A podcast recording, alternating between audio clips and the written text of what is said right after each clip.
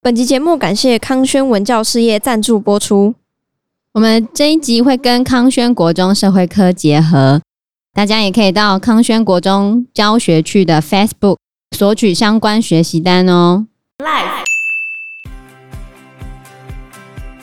所以，当网络博弈产业跟它的实体的博弈产业倒台之后，一些滞留在柬埔寨的中国人，他要靠什么为生呢？就网络诈骗。所以那些人全部都转到网络诈骗。不是转到网络诈骗，这叫重操旧 业。因为在线上博弈开始之前，他们就是在做诈骗的。Hello，大家好，我是 Joe。我是方娜，我是 Anna，所以呢，我们就要来讲一讲最近我们台湾一直遇到的国外诈骗案。我们来简述一下这个新闻的背景。近来台湾社会出现一系列国外诈骗案，被害者通常是被高薪的网络招聘广告诱惑，前往国外从事网络客服等工作。这些人会透过各种社群软体与中介联络，由中介安排旅行费用。一旦到达目的地，中介就会没收或是销毁他们的护照跟手机，使被害者无法与外界联络或自行逃脱。之后，被害者被转送到特定的地点，如柬埔寨的西哈努克、泰国的美索和缅甸的克伦邦等，并告知将进行线上赌博、虚假投资或比特币开采的骗局。与此同时，这些人也会被迫签约，每个月都有 KPI，如果没有达到目标，可能会被虐待；若要返国，则必须支付相当金额的费用赎身。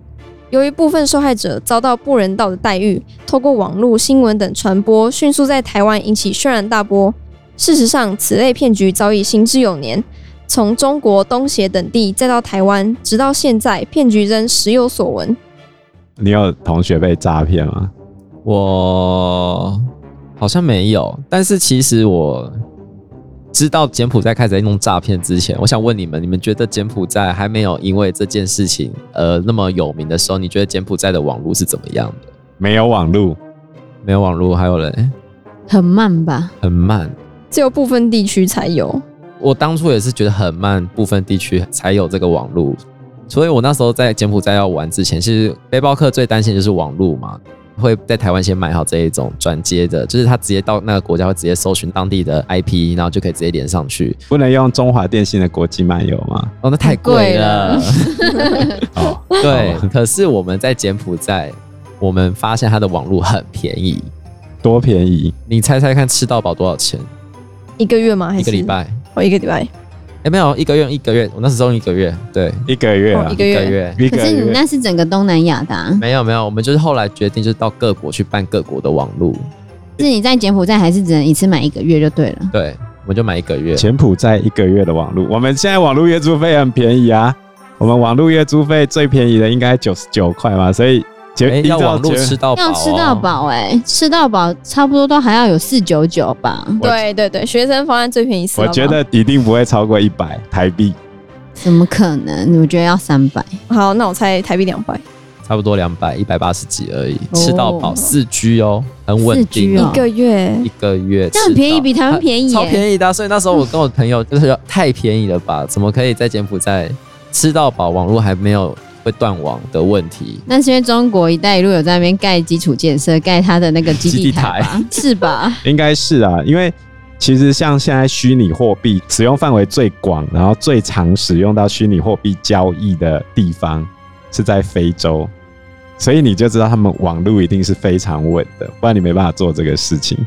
那很有可能是受到中国“一带一路”的影响，这些资金进去进行基础建设，所以他们才会有这么稳定的网路嘛。对，所以我就想说，连我们观光客都可以享受到这么方便的网络，然后今年发生这种柬埔寨诈骗案件，我就觉得一点都不意外啊！我觉得很不意外，只是觉得会在那边卖肾卖肺，我觉得太夸张了。这件事比较让我意外，就是卖器官。他们应该不是故意要去卖器官啊，这件事情其实跟西港的破灭有关呢、因为我们刚刚前面讲的嘛，西港之所以会发展那么快，是因为什么？是因为洪森政府开放了什么经济特区的什么产业？博弈啊。对，就是它的网络博弈产业。因为开放网络博弈产业之后啊，中国人全部大举入侵，没有啦 我刚才想要入侵这 个词，中国人大举过去那边开始投资，然后他们投资的话呢，因为柬埔寨有一个外国人不动产产权法，允许外国人购买高层建筑第二层以上的房屋，就是你第一层不能买，可是第二层以上你都可以买，他们是可以这样买的，而且有合法的产权，你可以租赁跟可以买卖。所以就会有中国那种一夜致富的传奇，比如说有一个小建商，他盖了一个六层楼的房子，然后转眼间呢，大型的集团或者是要开博弈产业的集团，就把你租下来了，就比如说你投投资资几几千千万万，然后他用几亿跟你收购你的楼，哎，瞬间赚了一亿之类的。所以后来柬埔寨就出了一系列的炒房传奇，炒到什么程度？他们每一天都在接待新的看楼团来西港这边看房子，而且中国会有那种很便宜的那种旅游团，它的团费可能只要几千块台币，就是几百块人民币，然后就可以带去西港看房。然后他们看房的时候呢，就会营造出房市十分火热的情况。而且他们发展网络博弈产业需要很多的人力，所以很多人过去嘛。可是早期西港它其实房子不多，所以你等于盖这些不动产，然后把房子租出去是非常非常赚的。可能一个房间放几个上下铺，每一个床位一个人是可以收到将近一千五百块美金的。四万快五万的耶，对你那个房间租出去可以收到快四五万台币，所以非常的赚嘛。就算没有要租出去的话，他的房子外观也是依中国人的喜好建设的，他们就会打着海景房，然后也会有奢华的建筑，而且保证可以租出去赚大钱什么之类的。而且这些投资客最聪明的地方是什么？就是他们有一个话术，就是如果中国人都不来了也没关系，你们这些楼哦，以后还可以给柬埔寨人住。这就要回到我们刚才小林老师讲的，柬埔寨人住的是高脚屋。他们住的都是那个没墙壁的，对啦，那是真他的们不需要海比较景乡房，下的地方会是这样不。是？而且柬埔寨人根本买不起中国盖的这些房子。对，柬埔寨人他们的人均可支配收入只有一千块美金，哎， GDP 一七三零嘛，三万台币啊，对啊，所以他们根本就买不起中国人在那边盖的房子，他还可以买得起啊，你折价卖 他，只是你不愿意而已啊所。以他们当时盖房子的是中国人，卖的也是卖中国人，他们就是去坑杀，嗯，不要这样说，他们就是去吸引自己中国的投资客到当地来买房， 而且另外一个是中国政府发现有大量资金流向柬埔寨，然后中国就不爽了，他跑去跟洪森讲，要求你给我处理这件事情。对，洪森政府呢，在二零一九年八月的时候，也停止颁发网络博弈的经营执照，甚至开始查封违法的网络赌博。所以在二零一九年的时候，那些所有的网络博弈产业的执照全部都到期了。网络博弈在二零一九年年底达到终结，这下子那些中国人全部都没有办法待在这边了。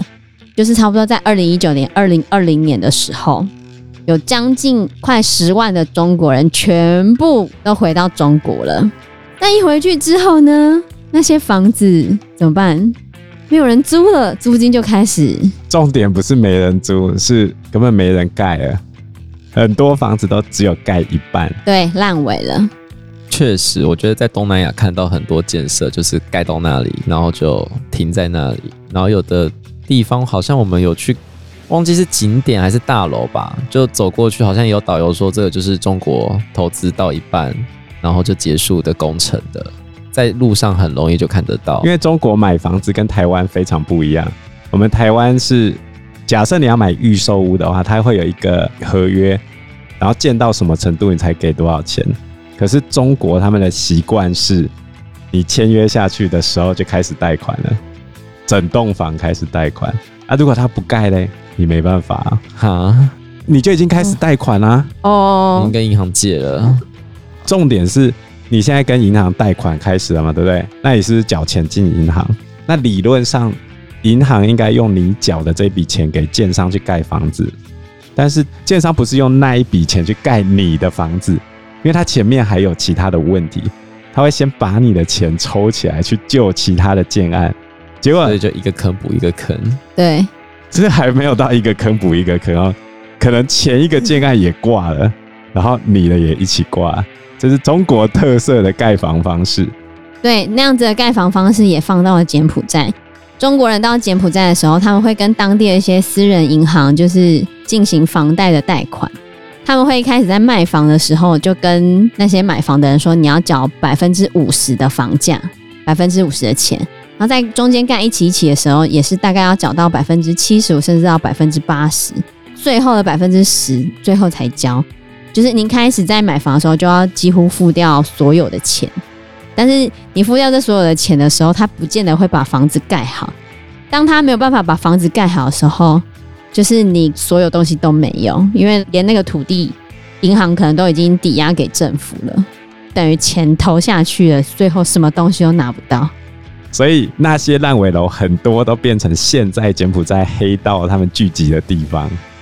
反正因为他们本来住高脚屋，很多都没有墙壁嘛，烂尾楼没墙壁也没差，真的，啊然后那住在里面。那他们赚到啊啦、问题是那些黑道背后的老大也不是柬埔寨人啊，是中国人吗？对吧、啊哎呀哦还有台湾的竹联帮也有插一脚。难怪可以去帮忙救。所以其实西港经过这样的炒房，它在二零一五年到二零一九年其实是地价涨得非常的高，租金也涨得很高。可是在倒台之后，所有人都跑了，就是二零一九年八月新的线上博弈的管理法案通过之后，人就开始大量跑走。问题是留在当地，还有一些走不开的人怎么办？然后再来，当地的警察其实大量依赖线上博弈产业带给他们的灰色收入，因为其实法律是这样定的，但是要怎么执行是他的事情。所以，当网络博弈产业跟它的实体的博弈产业倒台之后，一些滞留在柬埔寨的中国人，他要靠什么为生呢？就网络诈骗。所以那些人全部都转到网络诈骗。不是转到网络诈骗，这叫重操旧业。因为在线上博弈开始之前，就是小林老师去玩之前，他们就是在做诈骗的。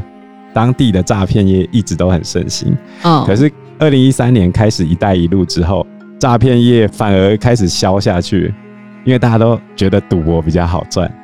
然后到了二零一九年，赌博被禁了之后，他们只好回到老本行，重操旧业。开始诈骗跟人口贩卖。而且因为疫情，很多观光客可能没办法这样子过来了。对，所以在疫情的影响之下，他们对观因为光他们收入也减少了他们啊。很靠观光在维生这个国家。嗯所以后来他们就想了一个办法嘛，比如说我现在把法纳诱骗过来，嗯，你如果想走的话，麻烦你再诈骗五个人，我就让你离 开。嗯，对，让老鼠会很聪好啦五明个。下线。他真的有回来吗？有啊，法纳的同学后来有回来吗？他有回啊，可是我没有问他确切经过到底是怎么样，所以我也没办法，我不清楚。你会问他他的肾还安好 吗？他整个人看起来回来是还好了，但哦反正我就是没有去打听到底发生什么事情这样。可是他一开始就是打算去做诈骗的啊、对，应该说我很明确的听到他就是跟大家说他去做诈骗这样。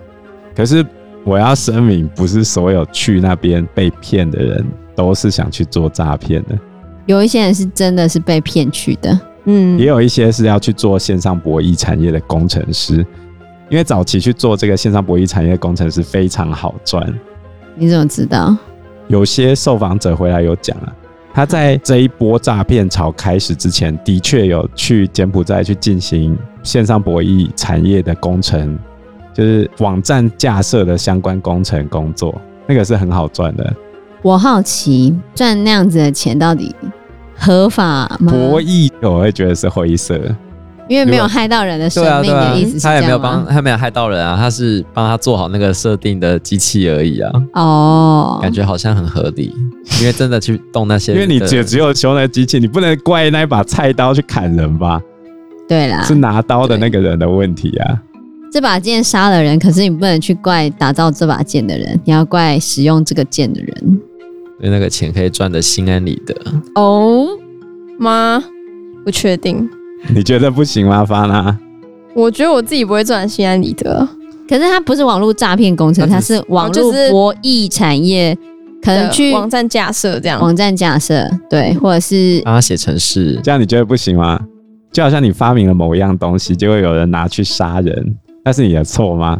好这样说也是啊，然后讲爱因斯坦啊，对吧、原就子像疫弹苗吧，疫苗发发明出来就是要救人嘛。可是后来感觉有人觉得是在暴力 啊，可是谁会想到疫苗的用途会变这样？嗯，疫苗就是要救人啊。